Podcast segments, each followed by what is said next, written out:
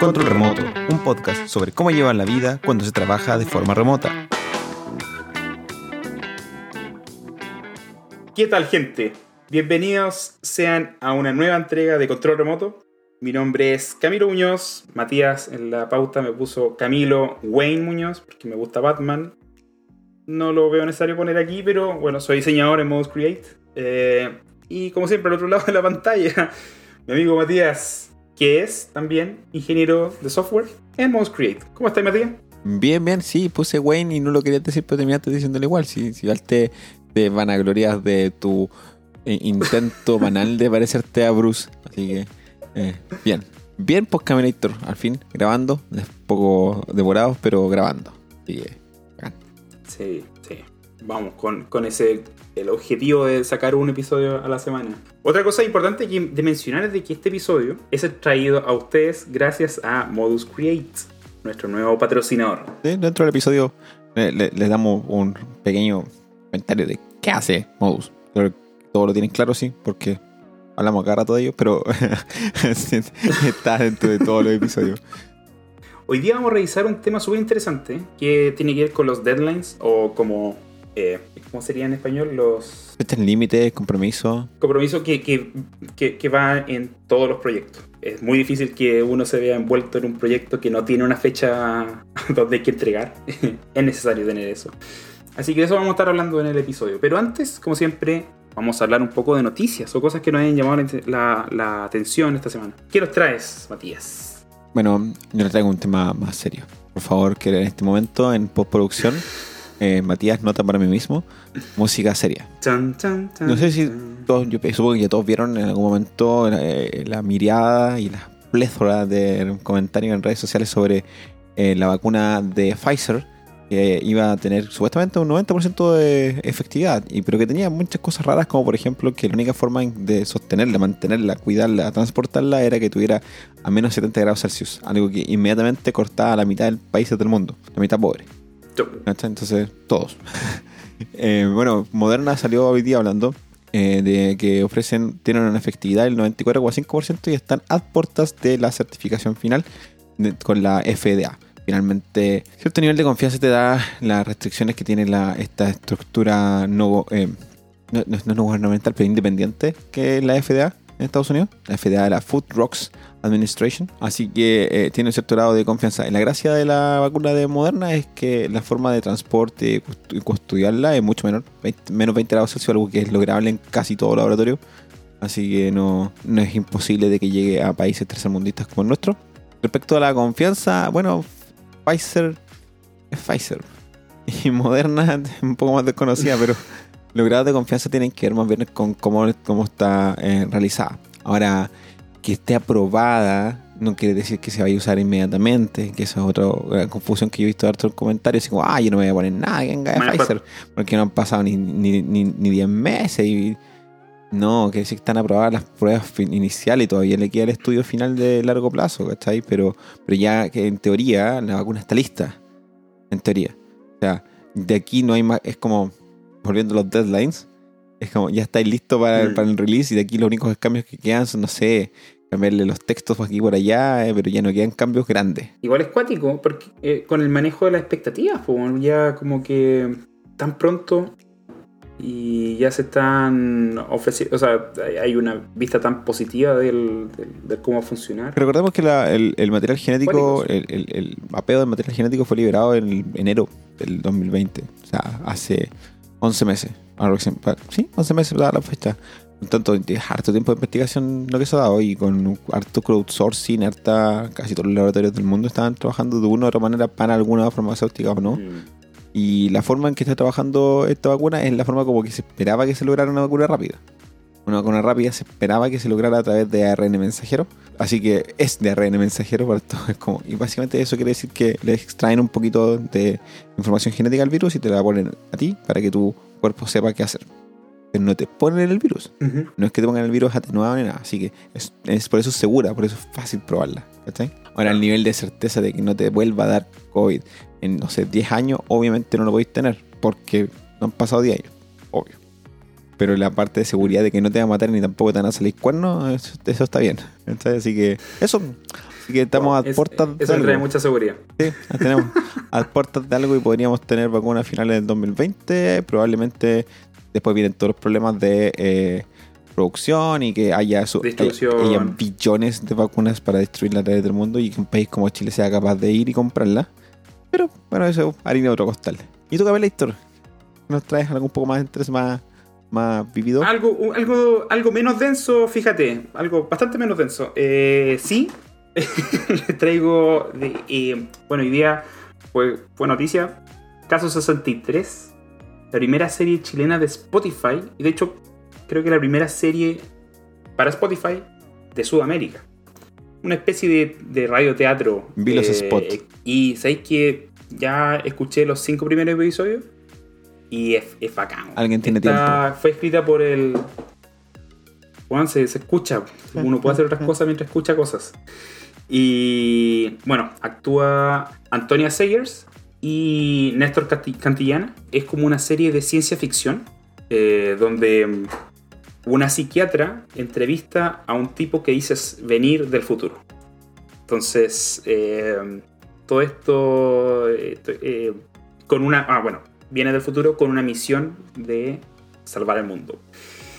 Y, y- es filete, los episodios son como de 15 minutos y siempre terminan con un gran cliffhanger que te dejan agarrado para el siguiente episodio y, y ojalá tragarte los 10 episodios que son en este momento. No sé si so- van a salir más, pero estos 10 episodios eh, te- es como para un binge watching, un binge, binge watching, como, como Netflix, po, el tragarse la web.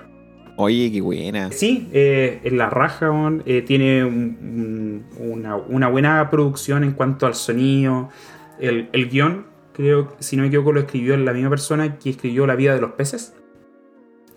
Y es una producción conjunta entre Spotify y eh, Emisor Podcasting, que es este como eh, conglomerado de o red de podcast chileno. Eh, así que la cagó, súper súper recomendable. Eh, el diseño de sonido, eh, la raja, tiene una, una, una banda sonora que a mí de repente me trae como recuerdos de, de Mandalorian. Tiene como eso. No, no sé si lo estoy haciendo bien el sonido, pero eso, súper súper recomendable. Está la, la raja. Escúchala.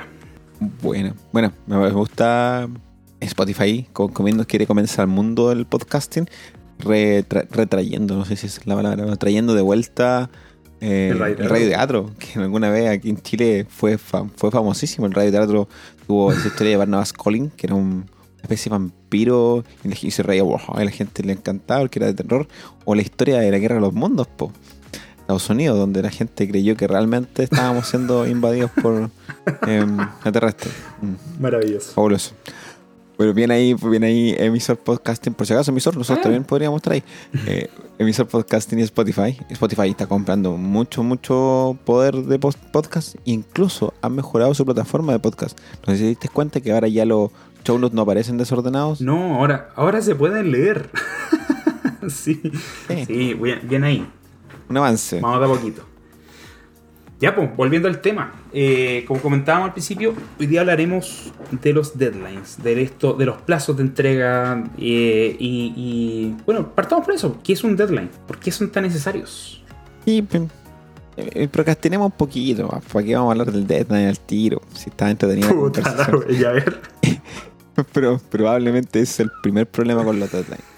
Eh, el deadline es más o menos la, es la marca, la meta, eh, que, tiene, que, tiene, que tiene dos razones de ser. Eh, la meta de término de una parte o, de todo un proyecto cualquiera, tiene una meta, una fecha de término, y que sirve para ambas, tanto para el cliente como para el pro- quien produce, como para saber cuándo se entrega y cuándo se recibe.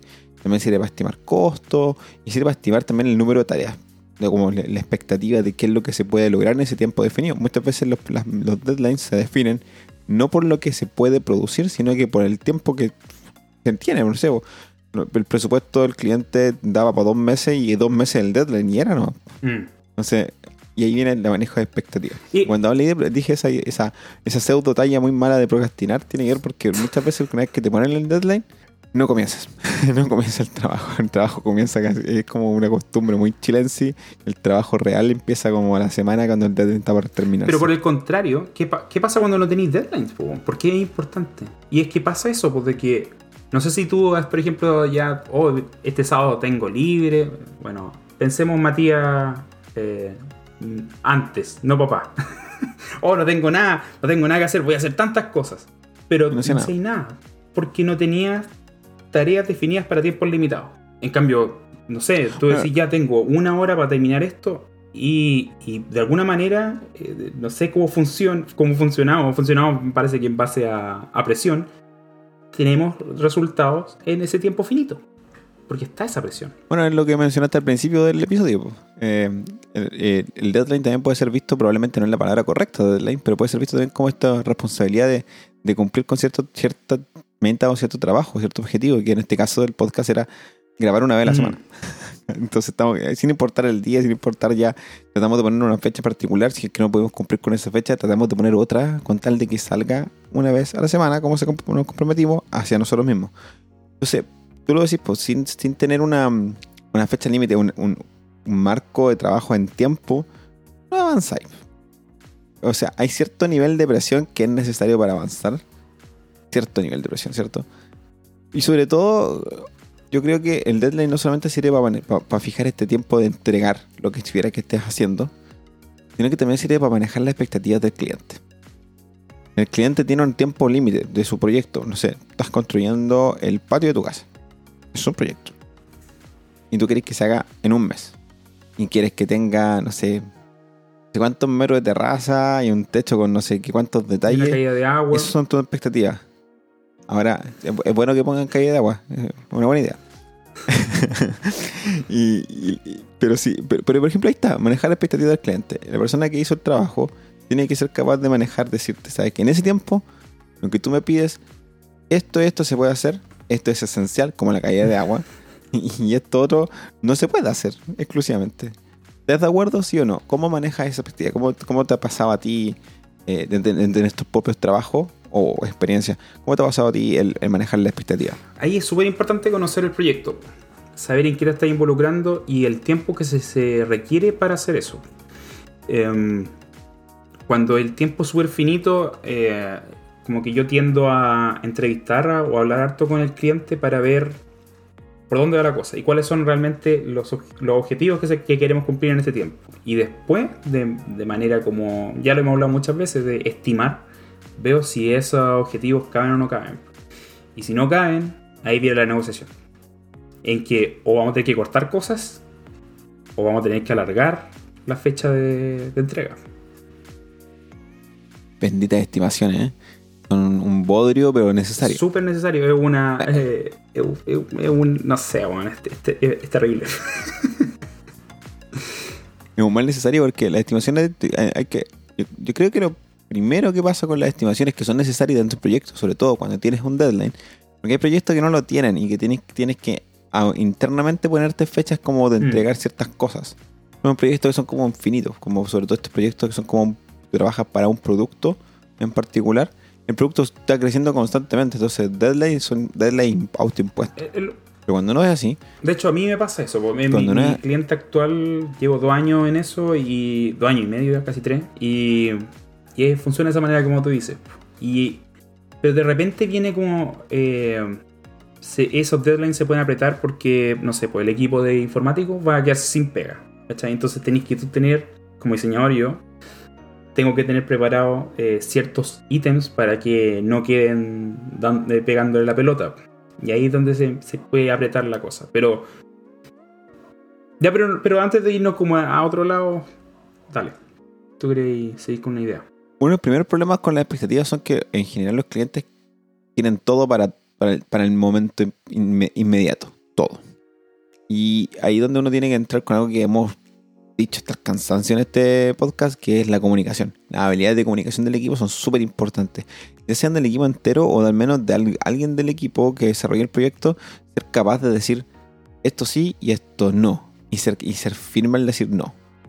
¿Por qué? Porque el, en un proyecto original tú tienes un producto mínimo, se usa mucho lo de crear un proyecto mínimo viable, ¿cierto? Como primera etapa. Pero hay muchas cosas que no van dentro de un producto mínimo, un MVP. Pero el cliente lo quiere todo y es normal que lo quiera todo, es esperable que lo quiera todo. finalmente quiere pagar porque se haga todo y ojalá quiere pagar lo menos posible porque se hagan las más cosas. ¿cierto? Claro. Sí, es- es- eso es esperable. Y, y tú como equipo, que lo que esperáis es no hacer, hacer muy poco para tener harto tiempo.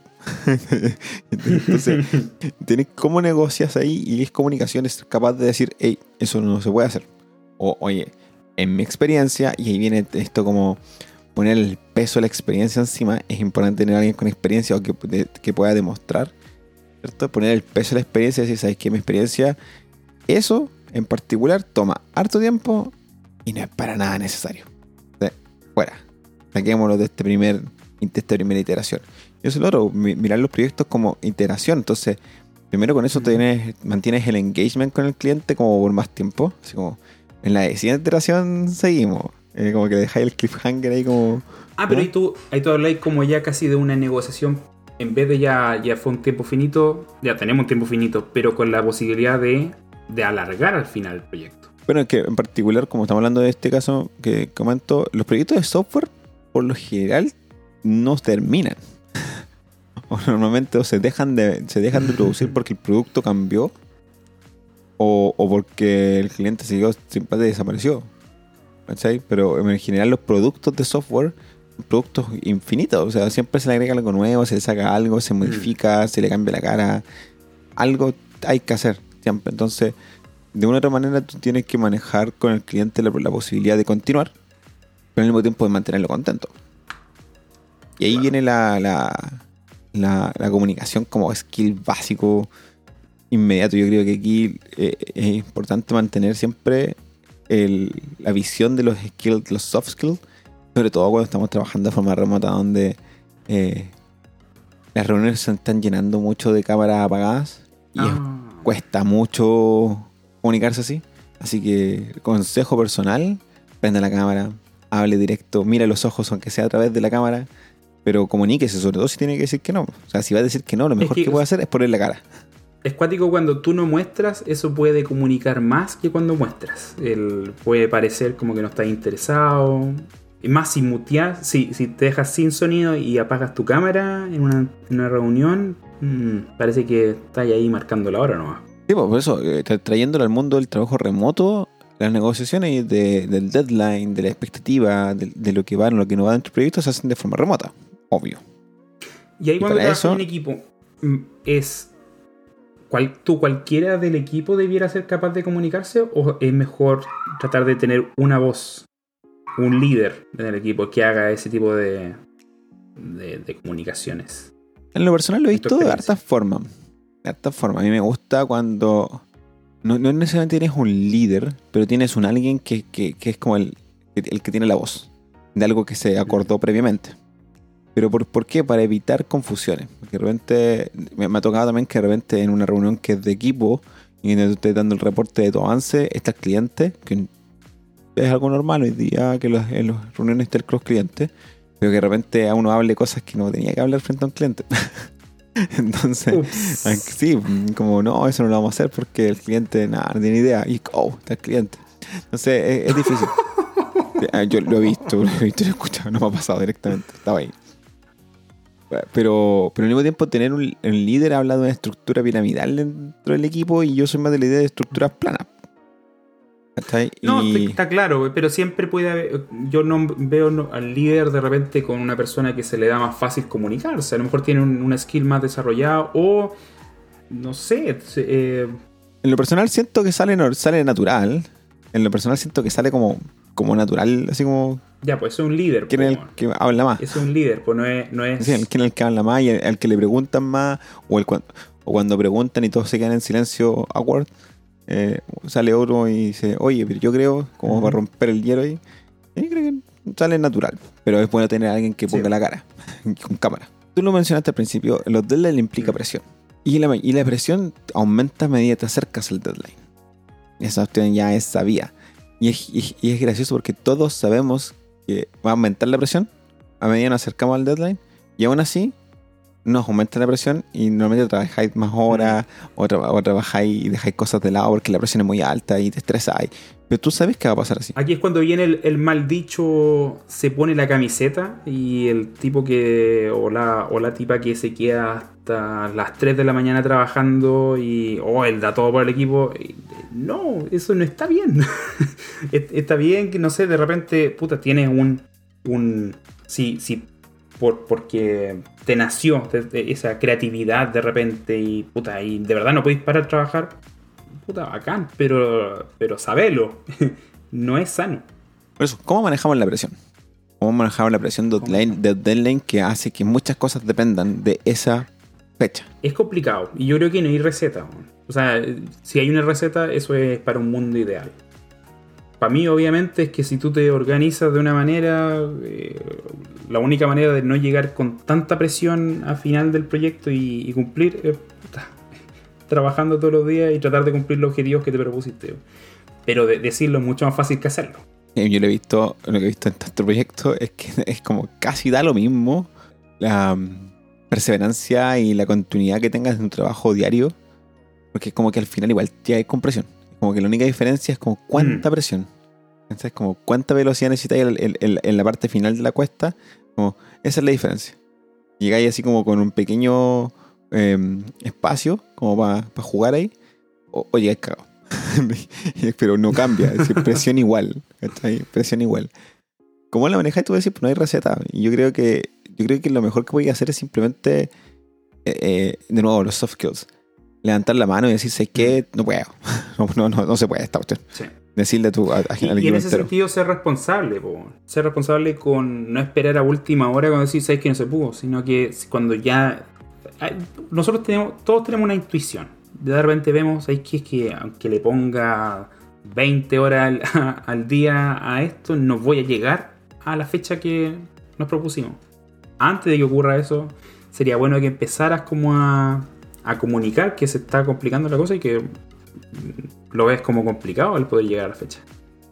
Sí, sobre todo eso, y ahí vuelve de nuevo con la expectativa del cliente. Una cosa que pasa mucho con la presión cuando tienes un cliente, que el cliente pide, pide, pide, y como que de repente cuesta decirle que no, o cuesta aún más, aún más cuesta decirle, es que no hemos podido. Es que, ¿sabe qué? Es que no hemos podido parar el pilar. Cuesta decirle, cuesta porque le dijiste, no, si mañana va a estar, no, si mañana va a estar, y Mm. mañana no está, po, weón. no está. Y no está porque no, 40.000 posibilidades de razones por qué no esté. Y una de esas es simplemente porque te quedaste sin tiempo. Y no quisiste, y, y- y no quisiste trabajar más horas de lo que corresponde. Lo que está súper bien. Entonces, no, no está nomás. po. Y de repente tenés que decirle al cliente, no está porque no está. No, no, no buscarte excusas. eh, No está porque no está nomás. O, o no está porque es su culpa. O no está porque usted no me dijo cuánto medía. También ser también ser carepalo y decirle, ¿sabes que no está porque no me entregaste lo que necesitabas hacer? Pues no está nomás. po. Y- y- Claro, de repente en, los proyectos aparecen blockers, pues, como en este caso, pues, como eh, puta, y de repente de- del mismo puede ocurrir de que el mismo cliente eh, sea alguien que te está bloqueando tu avance. Y, y si sale a última hora con destapando eso, bueno, eso tiene, tiene su costo. La, la cosa es que uno tiene que tener claro que a, a- a- a medida te acercas a la fecha límite, la presión aumenta y la presión aumenta sobre el equipo. Y la presión individual también Mm. aumenta, sobre todo con las responsabilidades que tenga cada uno. Y donde eh, no importa las razones, la presión va a ser grande igual.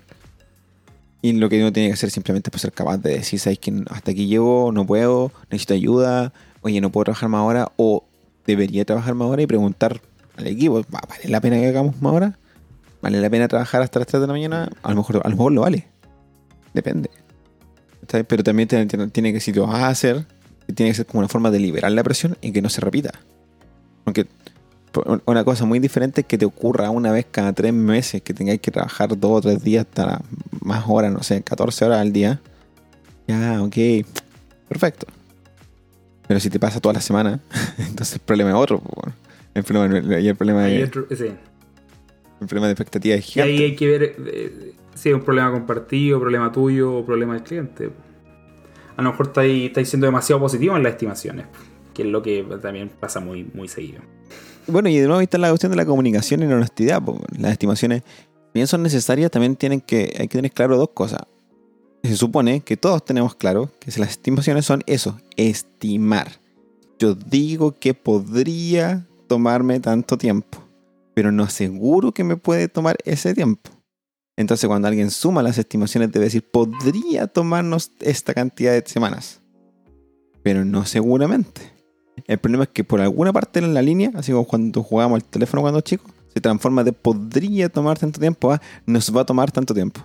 No sé en qué parte se trae Lost in Translation y todo el mundo cree que la cuestión es así. Y cuidado, cuidado porque estimaciones son necesarias para más o menos callar qué estamos haciendo, porque no sé, pues hay que, igual hay que sacar presupuesto. O sea, el presupuesto se saca en base a lo que se supone que estáis haciendo. Pero. No, y a veces las deadlines van agarrados a otro elemento, no sé, pues está ahí. Eh, eh, no sé, pues hay otros equipos que están trabajando en base al mismo objetivo. No sé, estoy trabajando aparte de tú en el área de producción, a lo mejor está ahí otro equipo de marketing que planea lanzar algo, eh, lanzar el, no sé, por la nueva feature o este producto que estáis trabajando. Y si tú no llegas a ese deadline, estás afectando a otras personas. No es solamente tu proyecto que no está llegando a puerto, sino que también puede ser el proyecto de otro equipo. Oye, ¿y, qué voy a hacer cuando ya no, no, cachaste que ya no, no, no cumpliste la fecha límite? imposible. ¿Qué haces? ¿Qué haces, querido? ¿Qué haces? ¿Qué hago cuando no se llega a las fechas, a los deadlines? Puta, es complicado. A mí me ha pasado, em, y dependiendo de la, la envergadura del proyecto en el que está metido, han sido los distintos caminos que he tomado. Mira, uno, creo que ya lo he comentado en varias ocasiones, y ha sido de que el proyecto como que era chiquitito y realmente no me importaba mucho, eh, digo, no, no, fui capaz y, y lo siento mucho, eh, fue un gusto haber trabajado con ustedes, así que hasta aquí llegamos eh, y eso, pues, disculpen y, y chao. Ahí como que tiendo más a, a regular, ¿cachai? Así como, a, mejor me voy para atrás, eh, no, no, fui capaz porque, puta, tengo otras, a lo mejor otras responsabilidades que eso fueron mayores y eso fue lo que impactó en eh, mi productividad. Cuando es más grande, siempre tiendo de, soy un poco de, de observarme, en el sentido de, de, de ver con tiempo que algo no está funcionando y, soy bastante honesto y como trato de como a tiempo de decir eh, por mucho que le ponga esto no, no vamos a llegar a, puerto. Así que hay dos opciones o achicamos un poco el scope y puede, ahí puede venir otra renegociación o vamos a tener que alargar el proyecto. Así que tiene que ser tal cual como, como hemos quedado. A nosotros no nos ha tocado en particular la posibilidad del freelancing y qué hacer cuando no cumpliste el deadline. Más freelancing que Monkey no nos pasó. Y con Monkey pues pasó, ya lo hemos comentado, no supimos cobrar, no supimos manejar expectativas, no supimos manejar los tiempos. Y estuvimos trabajando en un proyecto que no sé, era como para dos meses, lo hicimos como en cuatro y al final no ganamos lo que teníamos que ganar, etcétera, Y ahí no cumplimos los deadlines. Y esa fue nuestra experiencia de freelancing. Y lo que hicimos fue simplemente ir a decir que no estábamos atrasados, ¿no? Un poco culparlos a ellos, un poco culparlos a nosotros. Y la, y, la solución, ¿cuál fue? Seguir cobrando lo mismo. Lo que no fue buena solución. Claro. Porque encareció el proyecto y terminamos ganando una. Y no encareció, no encareció a nosotros, no es cliente. que, y ahí hay que tener cuidado. Cuando tú trabajas para alguien más en el proyecto, creo que lo que tienes. Eh, tienes toda la razón, creo que es como el, nivel de proyecto. Primero tenéis proyectos personales. Si no se cumple el deadline, no se cumplió, no. Era. En caso, en caso, por ejemplo, de los podcasts, más de una vez lo hemos publicado fuera del horario que lo hacemos siempre o en un día diferente. Pero no se pudo, no. Era. ¿Cierto? No, no, no, te debes estar cuestionando más allá. Ahora, si la responsabilidad es más alta, eh, no sé, tienes que. Sigue siendo un proyecto personal, pero estás siendo responsable con alguien más. Bueno, excusa. La excusa graba la falta, pero supongo que si, si la excusa es honesta, vale la pena. Ahora, si es parte de tu trabajo el importante, eh, eh, creo que lo que tú decís es, lo más razonable. Tratar de mirar antes de que pase, para poder decirlo antes y no te pille. Como, que. Sí, yo creo que to- todos tenemos una manera de sentir esas cosas. weón. O sea, te lo va a dar la experiencia sí o sí, pero eh, uno ya lo siente. No- no- a lo mejor no es como. No, no voy a calcular, no, necesito exactamente 85 horas de producción y solamente tengo 30. No, no. eh, estás sintiendo de que no está resultando como, está, como tú querías que resultara, no está avanzando lo que tú esperabas avanzar. Algo está ocurriendo aquí y realmente no va a llegar a fecha. Eh, Algo que a mí no me gusta de que esta área se haya metido tanto con la ingeniería durante tanto tiempo es que, por ejemplo, cuando tú estás haciendo un puente, tú calculas cuántos metros avanzan a día de la pavimentación del puente. Y tú sabes cuántos metros te faltan, cuántos metros llevas. Por lo tanto, estimas cuántos metros vaya así por día. Ah, alcanzamos, alcanzamos. O no alcanzamos, estamos atrasados, estamos haciendo 5 metros por día, no. Ingeniería, pues. Fácil, ¿cachai? No digo, que- no digo que hacer puentes sea fácil, digo que calcular la estimación de, construcción es fácil. Y, ah, y- en general, por ejemplo, o, hacer un edificio, en general, por muy diferente que lo sean los edificios de diseño, los edificios todos se construyen de la misma manera. O sea, este, pero en nuestro caso siento que hay mucha cuestión de, de como de, de guata. En el, en el software, así como, Mm. y es lata que uno le diga, como a la gente que está empezando, sobre todo, que digo, no, que la experiencia te lo da, porque no la tienen, pues, bueno, como, como chucha, le explicar la guapa. Pero, pero no tenéis otra forma de explicarlo. Es como, sé que el, el tiempo te va a decir que no vaya a lograrlo. tú, estás, es- te- tú lo decís, pues, como que tenías sentí en alguna parte del cuerpo donde más, no sé, te, te- tengáis sensibilidad re- respecto. Eh, sentí eso de que, nah, esto no va, esto no va a funcionar. Y sabéis clarito. Y también sabéis cuando estáis mintiendo. Sabéis cuando estáis diciendo al cliente, no, no se preocupe, si. O al equipo, no, no, tranquilo, si mañana está listo. Mañana, tú sabéis que no. Estáis- claro que no. Pero lo decís igual. Ese es el error. Me gustaba, me gustaba sarcásticamente eh, ese pensamiento que tenían los jefes antes. mm, Espero que, espero que fuera antes y que no, no se mantenga hasta el día de hoy. Pero eso de como, no, si este proyecto se demora, puta, dos meses. Ah, pero si traemos a, a un practicante, lo sacamos en un mes y medio, bueno. Y No. no. No funciona así. no por tener más desarrolladores o más diseñadores van a poder diseñar una diseñar una, un screen o pues, desarrollar un screen en menos tiempo. Mm, No cambia, weón. Probablemente cambia. Mejor cambia, no sé, en dos días. Pero no en la mitad del tiempo, hombre. Sí, lo, vi- lo, vi- lo vivimos en, algún lugar épico. Lo, Aquellos. lo vivimos en, tiempos en atrás. esa empresa esa empresa malograda que más de una ocasión Yo, yo, hemos pelado. a mí me da un poco ya de pena malo- malograrla tanto. Ya han pasado 10 años, po, ya 10 años. Como, ya, ¿Cómo lo habrán cambiado? Nosotros también hemos cambiado esos- una, una- una infancia completa de alguien. 10 años. La, prim- la primera experiencia queda, pues, compadre. No, hay que marcar todo. ¿Cómo funciona tú con presión? Que yo encuentro que es súper necesario. Encuentro que si yo no tuviera presión, no produciría de la manera que yo produzco. Depende. Hay cierto nivel de presión que me mata. No, me, me, me aniquila, me pone, me estresa, me pone mal genio. Te quema. Y al final no hago ni una cuestión. No, y al Bueno. final no avanzo nada. Me, me, me siento al computador y, y estoy horas en el computador tratando de hacerlo porque tengo que hacerlo, porque tengo que cumplir. Pero al final siento que podría estar, pude haber estado la mitad del tiempo porque creo que la otra mitad la pasé, la pasé refunfuñando. ¿Cachai? Te frustra la mucha, mucha presión. No, ya, estoy enojado, estoy enojado. Quiero tirar el computador a la chuña. No, estoy enojado. Pero, pero te enoja el, el que sabes que no vas a lograrlo o te frustra Sí, el yo creo que- yo creo que- presión encima, ¿no? No, yo creo que eso, porque eh, cuando llegáis a ese nivel de presión, a ese nivel de presión incómoda, es probablemente porque estáis muy encima del deadline y estáis a punto, muy a, muy a puertas de no lograrlo.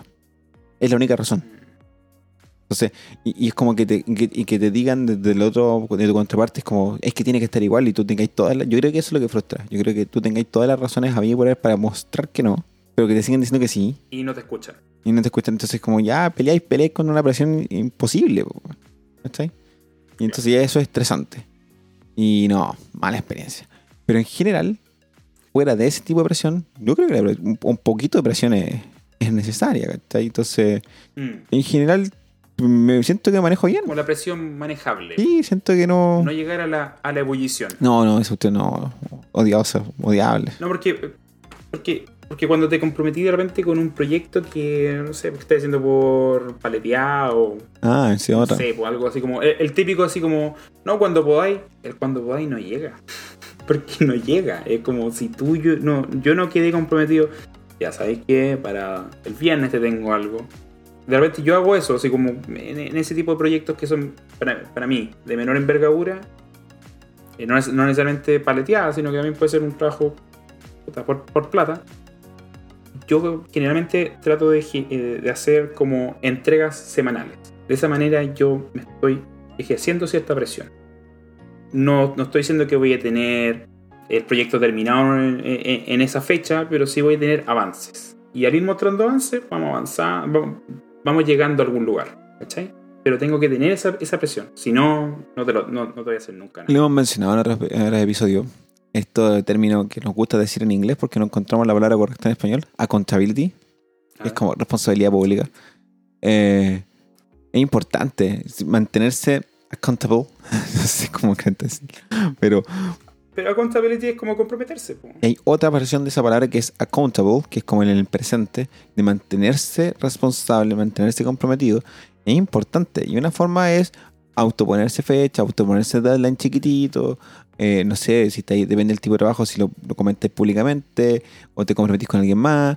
Eh, porque si no, no avanzáis. O sea, por ejemplo, eh, el otro día tuve reunión con la gente de Edhead hablar del, curso que estoy trabajando. Y cuando digo estoy trabajando, en algún momento ese estoy, trabajando era como, lo tengo en mi cabeza, pero no estaba realmente. Bueno, en la reunión anterior ya definimos todo, lo, todo el contenido, así que curso básico, así. Y es como, oh, pero sin presión, me dice Taylor. Sin presión, sin presión. Y dije, no, no, no. 3 de diciembre tenemos una reunión nueva para que conversemos sobre cómo, cómo están las grabaciones. Porque hay que estar grabando. Y ya, pues dije, perfecto, genial, pues, pues para ellos súper bien. Pues. Y yo me, puse yo mismo la fecha porque si no, no voy a grabar. Pues. Entonces ya, ya un mes sin grabar. Entonces, entonces es obvio. Y hay, una, hay un ejemplo. con, un poquito de presión avanzar. Es, el otro ejemplo es los, los clubes de lectura. Un ejemplo súper nada, es una especie de proyecto. Mm.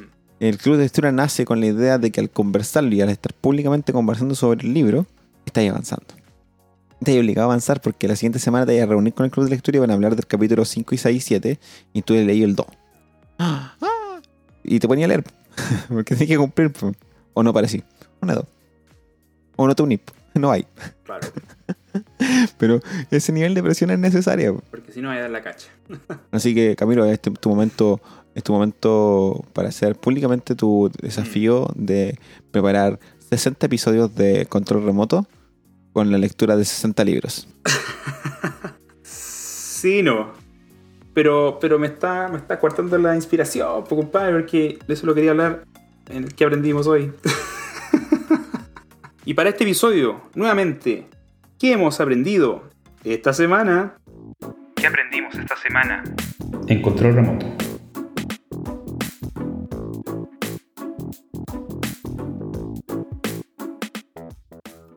Esta semana eh, me puse a leer un libro que se llama Sprint, el método para resolver problemas y testear nuevas ideas en solo 5 días.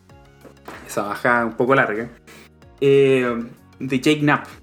Él y, dos socios más, eh, que de hecho son socios de Google Ventures, esta sección de Google que se encarga de, de la inversión en nuevas startups y todo eso, habla de, de esto mismo, cómo resolver problemas y testearlas rápidamente. Eh, el sprint es un sistema que de hecho nosotros ocupamos en, el proyecto en el que trabajo. Actualmente no tan bien, porque el, diseñador UX que nosotros teníamos antes y que empezó como a utilizarlo, se fue del proyecto y quedó otro que no sigue la misma estructura. Pero, pero claro, como ya lo he dicho, yo me encargo más de la parte visual y cómo van a funcionar las cosas en vez de, del proceso como de, de, hablar con los usuarios y generar eh, soluciones por ese lado. Eso siempre como que lo dividimos en, dos áreas. Entonces, igual como que yo siento que esa parte me gusta, el, buscar solucionar problemas. Como que ese siempre ha sido como... Eh, si, tú me preguntáis qué haces tú Camilo, qué es lo que te gusta a ti del diseño, es buscar solucionar problemas. Entonces me quería, quería eh, profundizar en esto y aquí es donde viene el accountability o el deadline que me estoy autoimponiendo de leerme este libro y ser capaz de explicárselos a ustedes en una siguiente edición de Control Remoto. A ver si les gusta. Eh, así que estoy como generando ya una especie de pauta, aparte de estar leyendo el libro. Y también ah, en una de esas hablar un poco de mi experiencia con este sistema, cómo ha servido y, a lo mejor qué, qué, tal es ahora mi visión de esto, ahora que voy a conocer cómo voy a, voy a meterme un poco más profundamente en, esta área. Eh, hasta el momento es un libro súper rápido, eh, entretenidísimo. Eh, te cuenta muchos ejemplos donde aplicaron este sistema Sprint, como que lo fueron perfeccionando. También fue un proceso iterativo y, cómo llegaron a eh, en cinco días desarrollar estructuras para los días y llegar al, último día prototipar, testear eh, una idea y, y, tener como resultados, sea que, que, que, funcionó con los usuarios o no funcionó, igual era eh, algo de mucho valor para la, para la empresa porque la inversión era, era súper baja, era solo cinco días en vez de lo, de lo que nos, ocurre, ah, nos ha ocurrido en muchas ocasiones, que de repente trabajamos meses por una solución, se presentan los usuarios y los usuarios puede que no, ni lo pescaran. Entonces, eso. Eh, creo que, eh, ah, bueno, eso es lo otro también. ¿Por qué traerlo a control remoto? Creo que no es solamente una herramienta que, nos puede, que, que sirve en nuestra área, en el área de software, sino que sirve en cualquier área. Se puede extrapolar a lo que sea porque la idea es una solucionar problemas. Y esos los problemas están en todas partes. Así que, nada, pues ojalá les, les tinque. Y, y, para el próximo episodio, ya como estoy diciendo, deadline es terminar el libro y poder generar un, un episodio para, para hablar de, de, esto que me, me, entusiasma bastante. Matías, ¿qué aprendiste tú esta semana?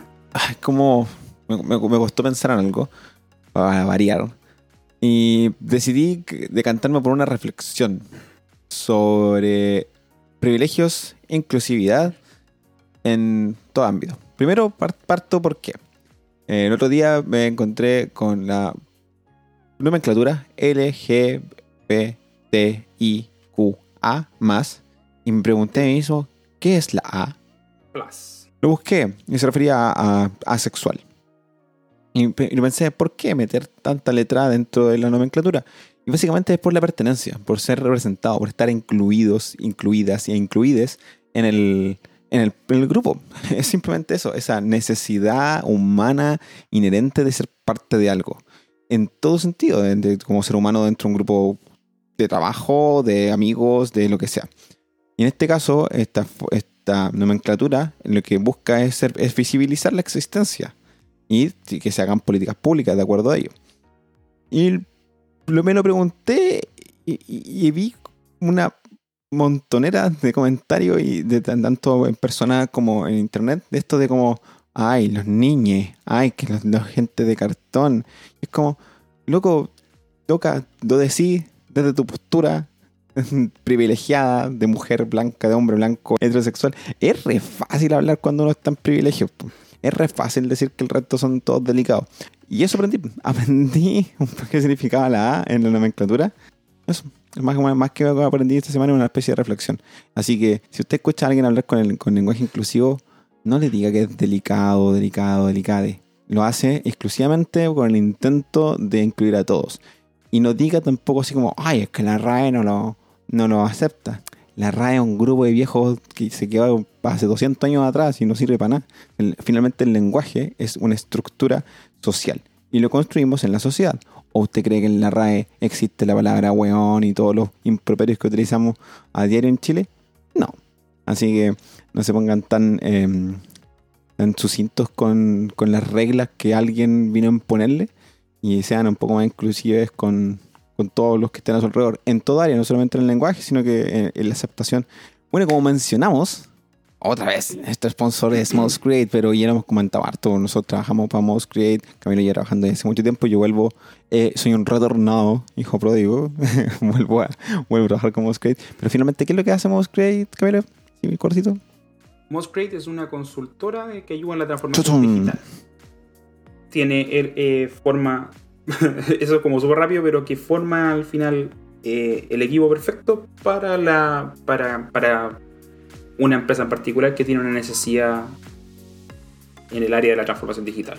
Ya sea eh, mejorar un equipo que ya tienen, o, necesitan un equipo dedicado a algo nuevo, qué sé yo.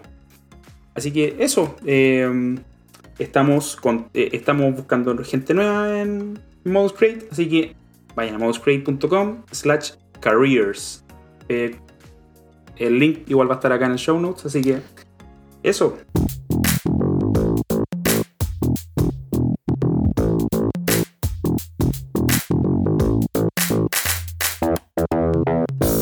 Hemos llegado así al final de este episodio, sin antes mencionar eh, lo importante que son las deadlines, no hay que tenerles miedo. Y, de nuevo, volver a, mencionar de que es súper importante manejar las, habilidades, las habilidades, blandas, como tanto lo, ha dicho Matías. El, y, ser capaz de manejar las expectativas del cliente siendo honesto creo que la cosa va por ahí. Ser honesto con uno mismo y ser honesto con el cliente. Y transparente en, ese traspaso. No, eh, bueno, Camilo, me quitaste todas las, todas, todas, todas las palabras de la boca. Así que eh, solo que me queda decir que digo lo mismo que dijo Camilo. Idem, bis. no olvides suscribirte a tu obligación favorita y así no perderte ningún episodio Únete a la comunidad remota, visita controlremoto.io slash comunidad y sigamos la conversación por ahí. También nos puedes contactar ah, en, las redes sociales como arroba controlremoto-podcast en Instagram y arroba controlremoto7 en Twitter. También nosotros tenemos nuestras propias redes sociales individuales, en caso de que nos quiera preguntar algo directamente. Eh, a Matías lo pueden encontrar en... Matías FHA en Twitter e Instagram. Y a mí me puede encontrar en Instagram y Twitter como arroba. Que tengas una excelente semana y te esperamos en el siguiente episodio. Chau, chau. No olvides suscribirte en tu aplicación de podcast favorita o dejar un review si te gustó el show. Nos escuchamos la próxima semana.